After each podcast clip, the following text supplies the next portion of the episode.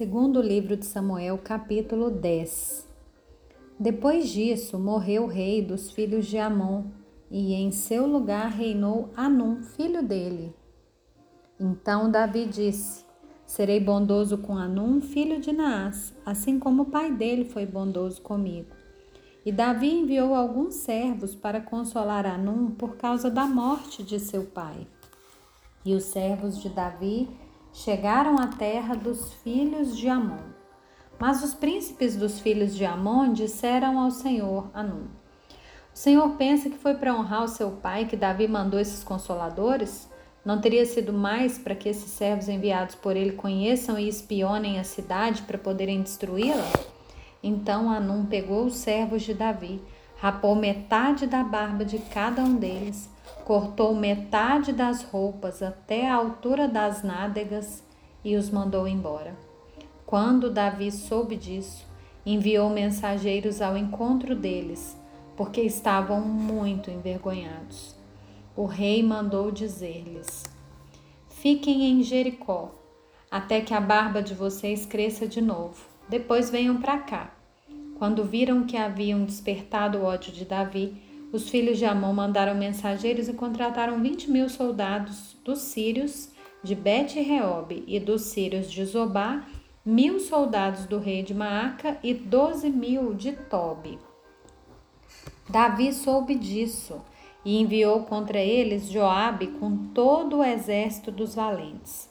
Os filhos de Amon saíram e se prepararam para a batalha à entrada do portão da cidade. E os sírios de Zobá e Reob e os homens de Tob e Maca estavam à parte no campo. Quando Joabe viu que a batalha estava preparada contra ele, tanto pela frente como pela retaguarda, escolheu os melhores soldados de Israel e os formou em linha contra os sírios. O resto do exército ele entregou a Abissai, seu irmão, o qual formou em linha contra os filhos de Amon.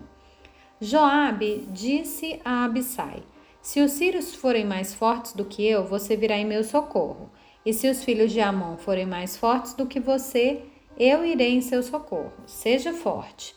Vamos lutar com coragem pelo nosso povo e pelas cidades de nosso Deus, e que o Senhor Deus faça o que achar melhor. Então Joabe avançou com o povo que estava com ele, e travaram batalha contra os sírios que fugiram diante dele. Quando os filhos de Amon viram que os sírios fugiam, também eles fugiram de Abissai e entraram na cidade. Então Joabe parou de lutar contra os filhos de Amon e voltou para Jerusalém. Quando os sírios viram que tinham sido derrotados por Israel, tornaram a reunir as suas tropas. Adadezer mandou chamar os sírios que estavam do outro lado do rio Eufrates e eles foram até Elã Sobaque, comandante do exército de Adadezer, marchava diante deles. Quando ficou sabendo disso, Davi reuniu todo Israel, passou o Jordão e foi a Elã. Os sírios se puseram em ordem de batalha contra Davi e lutaram contra ele.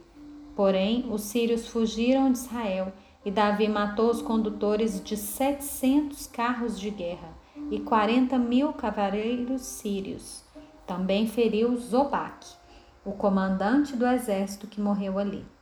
Quando todos os reis, servos de Adadzer, viram que tinham sido vencidos por Israel, fizeram paz com Israel e o serviram. E os sírios ficaram com medo de voltar a socorrer os filhos de Amon.